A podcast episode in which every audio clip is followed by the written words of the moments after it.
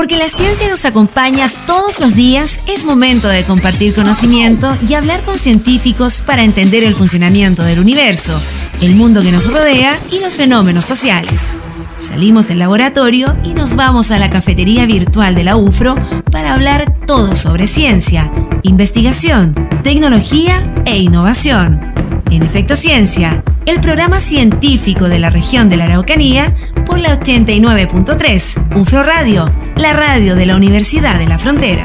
Conduce Alex Seguel qué es el cambio climático y cómo nos está afectando, es lo que vamos a estar conversando hoy día acá en el programa. ¿Cómo están? Bienvenidos, bienvenidas, comenzando un nuevo programa acá en UFRO Radio para compartir la ciencia y la tecnología como cada fin de semana a partir de las 3 de la tarde.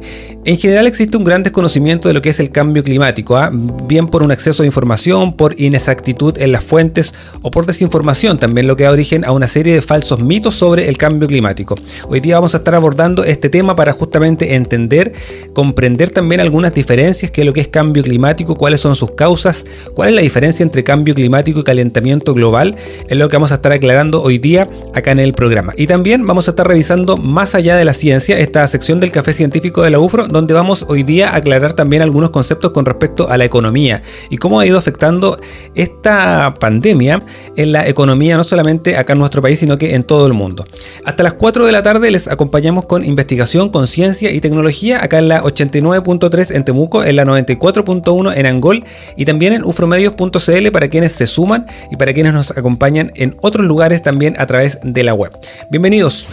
Estás escuchando Efecto Ciencia por la 89.3 UFRO Radio, la radio de la Universidad de la Frontera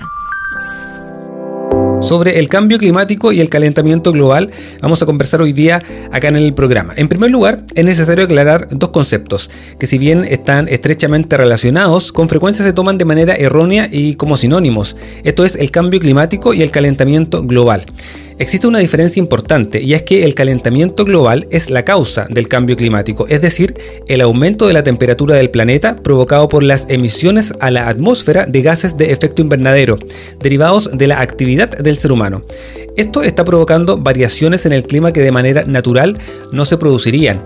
Ahora, la Tierra ya se ha calentado y se ha enfriado en varias ocasiones de forma natural, y me refiero en muchas ocasiones a lo largo de la historia, pero por lo cierto es que estos ciclos siempre habían sido muy mucho más lentos, o sea, necesitando millones y millones de años, mientras que ahora, en la actualidad o en los últimos 50 años y como consecuencia de la actividad humana, estamos alcanzando niveles que en otras épocas trajeron consigo extinciones en apenas 200 años. Vamos a estar profundizando justamente en estos conceptos, en estas definiciones de cambio climático, calentamiento global, para poder lograr comprender cuáles son las causas, las consecuencias y los efectos que esto puede tener en nuestra vida diaria. Hasta las 4 de la tarde vamos a hablar de cambio climático, de ciencia y tecnología acá en UFRO Radio. Efecto Ciencia por la 89.3. UFRO Radio. La principal causa del cambio climático, como les decía anteriormente, es el calentamiento global y tiene múltiples consecuencias negativas en los sistemas tanto físicos, biológicos y también en el ser humano. Ahora, ¿cuáles son las causas del cambio climático? Vamos por el principio. El efecto invernadero es un proceso natural que permite a la Tierra mantener las condiciones necesarias para albergar la vida. Es decir, la atmósfera retiene parte del calor del Sol y sin el efecto invernadero la temperatura media del planeta sería de aproximadamente 18 grados bajo cero. La atmósfera está compuesta por diversos gases que en proporción adecuada cumplen su función, cumplen su cometido. El problema está cuando las actividades del ser humano aumentan la emisión de estos gases, de los gases de efecto invernadero a la atmósfera y esta retiene más calor del necesario, con lo cual provocan que la temperatura media del planeta aumente y se produzca lo que popularmente o comúnmente llamamos el calentamiento global. Ahora, estas causas, lo que provoca el calentamiento global, tiene que ver básicamente con la emisión de gases de efecto invernadero, el aumento exponencial de la población, también con la destrucción de ecosistemas terrestres y la deforestación, y la destrucción también de ecosistemas marinos. Vamos a estar profundizando en estas causas del calentamiento global en los próximos minutos. Hasta las 4 de la tarde les acompañamos con investigación, ciencia y tecnología acá en UFRO Radio. Efecto Ciencia sobre el cambio climático y el calentamiento global estamos hablando hoy día acá en el programa. Estamos conversando justamente cuáles son las causas que provocan el calentamiento global, algo les estaba comentando en el bloque anterior. Esto tiene que ver básicamente con la emisión de gases de efecto invernadero. Ahora, ¿cuáles son estos gases? Principalmente el dióxido de carbono, el metano, hay algunos compuestos halogenados, el ozono troposférico, el óxido de nitrógeno. Estos gases generalmente están provocados por la o están principalmente provocados por la quema de combustibles fósiles para la generación de electricidad, para el transporte, la calefacción, la industria y la edificación también.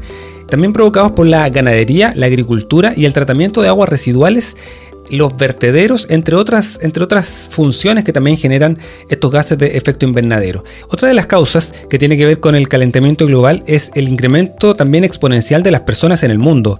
El aumento exponencial de la población, el número de habitantes del planeta crece exponencialmente, hoy somos más de 7.700 millones de personas y continuaremos creciendo hasta el año 2050 al menos sobre los 2.000 millones más. Una población cada vez más numerosa, por supuesto que necesita cada vez más recursos, lo que acelera el aumento de la emisión de gases de efecto invernadero, transformando este factor también en una causa importante en el tema del calentamiento global. La destrucción de los ecosistemas terrestres y la deforestación. Los bosques y las selvas tropicales desaparecen a una velocidad muy rápida, a una velocidad vertiginosa. En los últimos 10 años se han destruido nada más ni nada menos que 13 millones de hectáreas. Los bosques son sumideros naturales de carbono, que mediante la fotosíntesis absorben el dióxido de carbono que está en exceso y devolviendo el oxígeno a la atmósfera, con lo cual se provoca ahí un equilibrio favorable para poder eh, mitigar lo, que es el cambio climático. Pero con la destrucción de estos ecosistemas, claramente esto se está generando o está aportando más bien a las causas del cambio climático. Y por otro lado también la destrucción de los ecosistemas marinos. Los océanos también son sumideros de carbono, por lo tanto el absorber hasta el 50% aproximadamente del CO2 que se genera, también obviamente es un factor positivo a lo que es el cambio climático. Ahora, ¿en qué momento comenzó a incidir el hombre en el cambio climático o es solo un proceso natural? Lo vamos a estar conversando en el próximo bloque. Hasta las 4 de la tarde hablamos de ciencia, tecnología e investigación acá en UFRO Radio. Efecto Ciencia por la 89.3. UFRO Radio, la radio de la Universidad de la Frontera. La Organización Meteorológica Mundial advierte que la temperatura global podría subir temporalmente por encima de 1,5 grados antes del año 2025. En este sentido, hay un 90% de probabilidades de que al menos un año, entre 2021 y 2025, se convierta en el más cálido jamás registrado, lo cual desbancaría al año 2016, que tiene este primer lugar en cuanto a las temperaturas más altas que se han registrado. En este sentido, la Organización Meteorológica Mundial advirtió hace algunas semanas atrás que el aumento medio de las temperaturas del planeta podría superar temporalmente en los próximos 5 años el límite de los 1,5 grados con respecto a lo que había en la era preindustrial. Ahora, los expertos también han destacado que este hecho puntual no supondría por sí mismo un incumplimiento del Acuerdo de París, pues el valor que contará realmente será el que resulte de la evolución continuada de las temperaturas a lo largo de los años. Ahora, ¿a qué se refiere este incremento de 1,5 grados? Tiene relación con lo que se firmó en el Acuerdo de París. Este acuerdo suscrito por 195 países en diciembre del año 2015, el cual estipula el compromiso de mantener el aumento de la temperatura mundial en este siglo muy por debajo de los 2 grados Celsius y haciendo todos los esfuerzos necesarios para limitar este incremento a 1,5 grados. En este sentido, hay un desafío grande justamente para la cumbre del clima de Glasgow de este año o la COP26 para poder llegar justamente al máximo de acuerdos para poder eh, disminuir o para poder mantener este compromiso de todos los países de limitar el incremento de las temperaturas a 1,5 grados. Vamos a seguir hablando del cambio climático y el calentamiento global en los próximos minutos. Hasta las 4 de la tarde hablamos de ciencia y tecnología acá en UFRO Radio. Estás escuchando Efecto Ciencia por la 89.3. UFRO Radio, la radio de la Universidad de la Frontera sobre el cambio climático y el calentamiento global. Estamos hablando hoy día acá en Efecto Ciencia. ¿En qué momento comenzó a incidir el hombre ahora en el cambio climático? Lo estábamos comentando también brevemente en el bloque anterior. En general los expertos coinciden en señalar que la revolución industrial fue el punto de inflexión en el que las emisiones de gases de efecto invernadero que se arrojaban a la atmósfera empezaron a dispararse. Hay que recordar que la revolución industrial nació de muchas otras pequeñas revoluciones como la agrícola, la tecnológica, la demográfica, medios de transporte, finanzas, etcétera, que dieron lugar finalmente a un nuevo modelo de producción y de consumo. Desde ese momento, el crecimiento de la población.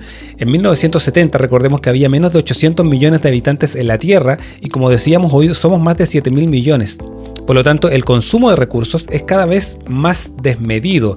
El aumento en la demanda y la producción de energía obtenidas mayoritariamente a través de combustibles fósiles han provocado que el planeta haya entrado en lo que parte de la comunidad científica ha denominado el antropoceno, o sea, una era geológica motivada por el impacto del ser humano en la Tierra. El principal resultado ha sido el aumento de la temperatura global del planeta, que desde ese periodo hasta hoy día ha aumentado más de un grado, 1,1 grados Celsius, y se estima que para finales del siglo el termómetro pueda aumentar todavía más las temperaturas. Ahora, ¿cuáles son las consecuencias del cambio climático? ¿Cómo nos afecta el cambio climático en nuestro día a día o cómo vemos este efecto en vida. Este aumento global de la temperatura trae consecuencias desastrosas que ponen en peligro la supervivencia de la flora, de la fauna, incluso del ser humano. Entre los impactos del cambio climático destacan el derretimiento de la masa de hielo en los polos, que a su vez provoca el aumento del nivel del mar, lo que produce inundaciones y amenaza en los litorales costeros. Incluso pequeños estados insulares están en riesgo de desaparición. El cambio climático también aumenta la aparición de fenómenos meteorológicos más violentos, sequías, incendios, la muerte de especies animales y vegetales, el desbordamiento de ríos, lagos, la aparición de refugiados climáticos y la destrucción de los medios de subsistencia y de los recursos económicos, especialmente en países en desarrollo. Estás escuchando Efecto Ciencia por la 89.3. UFRO Radio, la radio de la Universidad de la Frontera. Sobre el cambio climático y el calentamiento global hemos estado conversando hoy día en el programa. Ahora, ¿cómo evitar el cambio climático? Tiene que ver básicamente con aspectos relacionados con la mitigación de los efectos, con adaptarnos al entorno y también con los acuerdos internacionales que se vayan firmando. En un primer lugar, la, mitigación de los efectos tiene que ver con poner en marcha acciones que reducen y limitan las emisiones de gases de efecto invernadero, considerando que justamente esta es una de las principales causas del calentamiento global, como, como lo estuvimos conversando durante el programa. Ahora, esto con el objetivo de evitar que la temperatura global del planeta siga aumentando o se siga incrementando. Estas acciones consisten en una mayor inversión de energías renovables, una transición hacia una economía baja en carbono, promover la energética, la electrificación de procesos industriales o la implementación de medios de transporte eficientes como el transporte público eléctrico, el uso de la bicicleta, etc. También adaptarnos al entorno. Por una parte, la adaptación está enfocada a acciones para reducir la vulnerabilidad ante los efectos del cambio climático, como por ejemplo mejorar la infraestructura y las instalaciones, hacerlas más seguras y resilientes. También el tema de la reforestación, la restauración paisajística, el tratamiento y eh, la depuración del agua, los cultivos flexibles y variados para estar preparados ante catástrofes naturales, o sea, ser capaces de prever estos desastres e invertir en investigación y desarrollo sobre el comportamiento de la temperatura o la posible aparición de fenómenos atmosféricos que tengan que ver con el calentamiento global. Y también los acuerdos internacionales. Para combatir el cambio climático es indispensable la investigación, la colaboración internacional también. En este sentido, el IPCC, o sea, el Grupo Intergubernamental de Expertos sobre el Cambio Climático, es clave para poder avanzar en la evaluación de los impactos del ser humano en el clima y proponer posibles soluciones y también al mismo tiempo, por supuesto, avanzar con las conferencias que tienen que ver con este tema, como por ejemplo las COP, la COP25, la COP26, trabajar o avanzar en el protocolo de Montreal, establecer pactos conjuntos y buscar también un marco común de actuación contra el cambio climático. Sin duda que en este tema no solamente hay que esperar eh, tratados internacionales, no solamente hay que esperar que se hagan políticas públicas para avanzar sobre este tema tan importante, sino que también depende de las responsabilidades personales para poder disminuir la emisión de gases de efecto invernadero que provocan el cambio climático. Estás escuchando Efecto Ciencia por la 89.3, UFRO Radio Seguimos acá en Efecto Ciencia, ahora vamos a cambiar de tema porque como les comentaba al principio sobre economía y cómo esto influye en la toma de decisiones diarias de nuestra vida y cómo afecta también en las determinantes sociales en salud, fue parte del Más allá de la ciencia que tuvimos en el Café Científico de la UFRO con Carolina Orellana y que vamos a revisar a continuación. Fue una conversación que tuvimos con el doctor Fabián Duarte, director del Núcleo Milenio en Desarrollo Social y también académico de la Universidad de Chile, con quien conversamos justamente cómo la pandemia ha ido impactando a muchas familias durante estos meses. Vamos a escuchar este Más allá de la ciencia.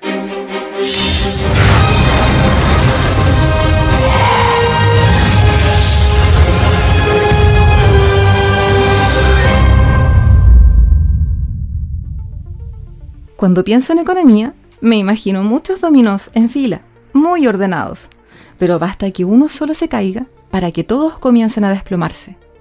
Ese mismo efecto pasa en la economía, pero parece que pasa desapercibido ante nuestros ojos. Cuando una persona decide entre comprar una casa, un auto o algo más sencillo, ropa, comida, está tomando una decisión económica y que está influida por múltiples variables, culturales, emocionales, sociales y económicas. Más aún, esta primera decisión afectará a las siguientes que tome una persona o una familia. ¿Cómo se comportan las personas cuando le entregamos estos incentivos o estos, estos cambios? Y ahí hay una amplia gama de estudios que tienen que ver con el desarrollo social y con nuestra vida diaria. Entonces, un ejemplo súper clásico y muy, muy estudiado es cómo el seguro de salud cambia nuestro comportamiento en términos de salud. Entonces, por ejemplo, el clásico, el clásico, si, si yo tengo un seguro, o otro seguro, no solo el seguro de salud, pero por ejemplo, si yo tengo, y lo que pasó al principio, un seguro asociado al auto, voy a ser un poquito más descuidado que si no lo tengo. Y eso puede terminar en que yo tenga que usar más el seguro. ¿ya? Si no lo tuviera, es probable que yo fuera, sería mucho más cuidadoso. ¿ya? Entonces, ese tipo de cosas las estudia el, el economista.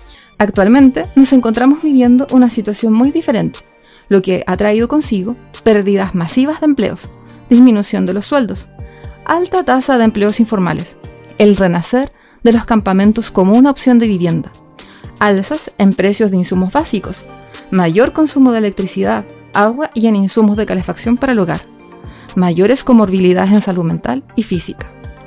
Pero, ¿qué debemos esperar? A ver, los datos macros muestran como una recuperación de la economía y todo eso, y se ven como alentadores, se ven como que va a venir un, algo de crecimiento en los siguientes meses, y si salimos de la pandemia va a seguir este crecimiento, ¿cierto? Eh, pero cuando uno va al dato más detallado, por ejemplo el de empleo, el de empleo se ha destruido muchísimo empleo. Eso está relacionado directamente con destrucción de firmas también. Claro. Han destruido un montón de firmas. Sí.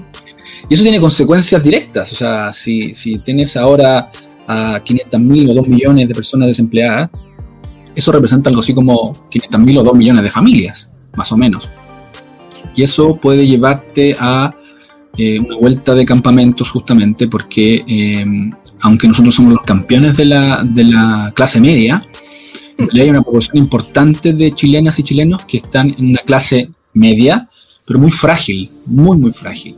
El Estado, para paliar esta crisis, ha dispuesto un plan de acciones que principalmente está constituida por la entrega de bonos, los cuales no han estado exentos de polémicas y principalmente debido a la inconsistencia en que se mide el nivel socioeconómico del país. Hemos ido modificando un poco algunas mediciones. Antes pobreza se medía unidimensionalmente, ingresos solamente. Eso esconde un montón de cosas que, tú no ves. Y lo que se hizo fue modificar esa medición de pobreza a una pobreza multidimensional, que se le llama, ¿cierto? Que incorpora variables de seguridad en el trabajo, seguridad social, eh, que, eh, servicios alrededor tuyo, si tienes, por ejemplo, hospitales o, o colegios, ¿cierto? Sí. Y niveles educacionales. Y ahí se fue modificando un poco para medir de, de, de, de mayor de mejor manera lo que es la pobreza. Que también en otras partes del mundo, en, en otras partes del mundo se, se, está haciendo, se hace, que es justamente incorporar otras variables. Entonces, por ejemplo, eh, se, mide, se miden cosas como el acceso a la cultura. ¿Cuál es tu acceso a otras cosas? Áreas verdes, se, se incorpora áreas verdes. ¿Cuánto acceso tiene áreas verdes? ¿Cuánto acceso tiene a recreación y deporte? Estas formas hacen surgir más fuerte el pensamiento de que los políticos son de Venus, un 10% más rico del país es de Marte, y todos los demás vivimos en la Tierra, alejados de esa idea de país con más de tres clases sociales. La ciudadanía observa con recelo como cada día pareciera más distinta la brecha entre quienes tienen mucho y los que no tienen nada. Sí, y hay una desconexión, eso es lo que, lo que eh, eh, yo creo que exacerba eh, el rechazo que tiene la ciudadanía a, las instituciones, a los políticos, ¿cierto? Porque se nota una, una, pequeña, se nota que no están totalmente conectados. Uno no quiere que estén, no quiere que estén 100% conectados, pero que tengan un cierto nivel de conexión con, con los problemas que tiene la gente. Sí, y eso trae lo que las consecuencias que puede traer, pueden, pueden ser consecuencias muy malas, porque si uno no, si uno sigue en este camino de no creerle a las instituciones, bueno, se generan cosas como golpes de Estado, guerra civil y cosas como esas. O sea, uno tiene que leer la historia y mirarla y decir, chuta. Ah, tiene que haber un punto de equilibrio donde las demandas sociales tienen que ser escuchadas, pero a través, a través de la institución. Pero las diferencias salariales traen consigo mucho más que el descontento social. Afectan directamente en el aumento de factores que llamamos determinantes sociales en salud, como por ejemplo la alimentación, la posibilidad de acceder al sistema de salud, medios de transporte, posibilidad de trabajo y tiempo de ocio, entre otros factores. Hay, una serie de cosas que... ¿Cuáles son las cosas que, pasan ahí? ¿Por qué la gente, y para, explicarte un poquito, por qué la gente más pobre, ¿cierto? Se contagia más de coronavirus y muere más de coronavirus. Entonces, la primera razón es porque la gente más pobre, en general, tiene que salir a trabajar, tiene trabajos que no le permiten hacer lo que estamos haciendo nosotros ahora, que es una conversación online, ¿cierto? No tenemos la suerte de estar trabajando de esta manera hay personas que no pueden, tienen que ir a su trabajo. Eso significa que tienen que ir de la periferia, porque está mal construido el, país, hacia lugar, a otros lugares, lo que significa que tienen que encontrarse con otras personas en los medios de locomoción, ¿cierto?, colectiva. Y después viene el acceso a la salud, por ejemplo. Eh, esas personas viven en la periferia, donde hay menor acceso a salud que en otros lugares. Menos clínicas, menos centros de atención médica, menos hospitales. Por lo tanto, el tratar de llegar a ese lugar eh, toma tiempo, digámoslo así. No, no, es que, no es que quede lejos y por eso se demore, no. Toma tiempo en decidir ir, por ejemplo, porque el acceso es mucho más limitado. Y luego, como es más limitado, está más lleno. Y después viene otra, otro problema, que la gente más pobre, en general, se alimenta más mal, hace menos deporte, que la gente más rica. Y de nuevo, tiene que ver con acceso a, a, mercados ¿cierto? más ricos en, en, alimentos, áreas verdes eh, y, otras cosas más, ¿cierto? Que hacen que tengan menos salud. Entonces, por lo tanto, se ha, estudiado esto, gente con peor salud tiene pronósticos más malos que gente con menor salud. Y como no tienes una red de seguridad social eh, importante, te pasan estas cosas, te pasan estas cosas y quienes, quienes más, más sufren de todas estas pandemias, crisis, crisis económicas, crisis sociales, son la gente más pobre siempre. Pero si bien el panorama no es alentador, hay que pensar, promover y ser parte de las medidas económicas que el Estado puede tomar para promover la reactivación económica, promover el empleo formal, apoyar a las pymes, impuestos a quienes generan más ingresos, regular el crecimiento de las ciudades, mejorar el sistema de salud. En fin, aún hay mucho trabajo por hacer. Que los obstáculos no nublen nuestras metas. Un interesante tema que abordó esta semana Carolina Orellana en este Más allá de la ciencia con el doctor Fabián Duarte, académico de la Universidad de Chile, para justamente evaluar y reflexionar sobre el impacto que ha tenido esta pandemia, esta crisis sanitaria en la economía de muchas familias, no solo en nuestro país, sino que en todo el mundo. Esta conversación extendida la pueden encontrar en nuestras redes sociales, en arroba linkeados-cl y también en las plataformas de podcast para que la puedan escuchar de forma íntegra, compartir y continuar aprendiendo también eh, en todos los temas que les proponemos cada fin de semana acá en el programa. Nos quedan algunos minutos, seguimos hasta las 4 de la tarde acá en Efecto Ciencia. Estás escuchando Efecto Ciencia por la 89.3, UFRO Radio, la radio de la Universidad de la Frontera sobre el cambio climático, el calentamiento global y cómo este tema ha ido impactando en nuestra vida cotidiana y en nuestro día a día. Estuvimos hablando hoy día acá en el programa. Recuerden que este contenido y los otros programas también están disponibles en las plataformas de podcast. Estamos en Spotify, en Google Podcast y en Apple Podcast. Solo nos tienen que buscar como Efecto Ciencia para que encuentren todas las secciones, las conversaciones y los temas que planteamos justamente el día sábado acá en UFRO Radio. También están las secciones, las secciones digo, del café científico, como este Más allá de la ciencia que revisamos con Fabián Duarte para justamente evaluar cómo la pandemia ha ido impactando también en la economía de muchas familias en nuestro país. Así que también pueden encontrar este contenido en las redes sociales como en las plataformas de podcast.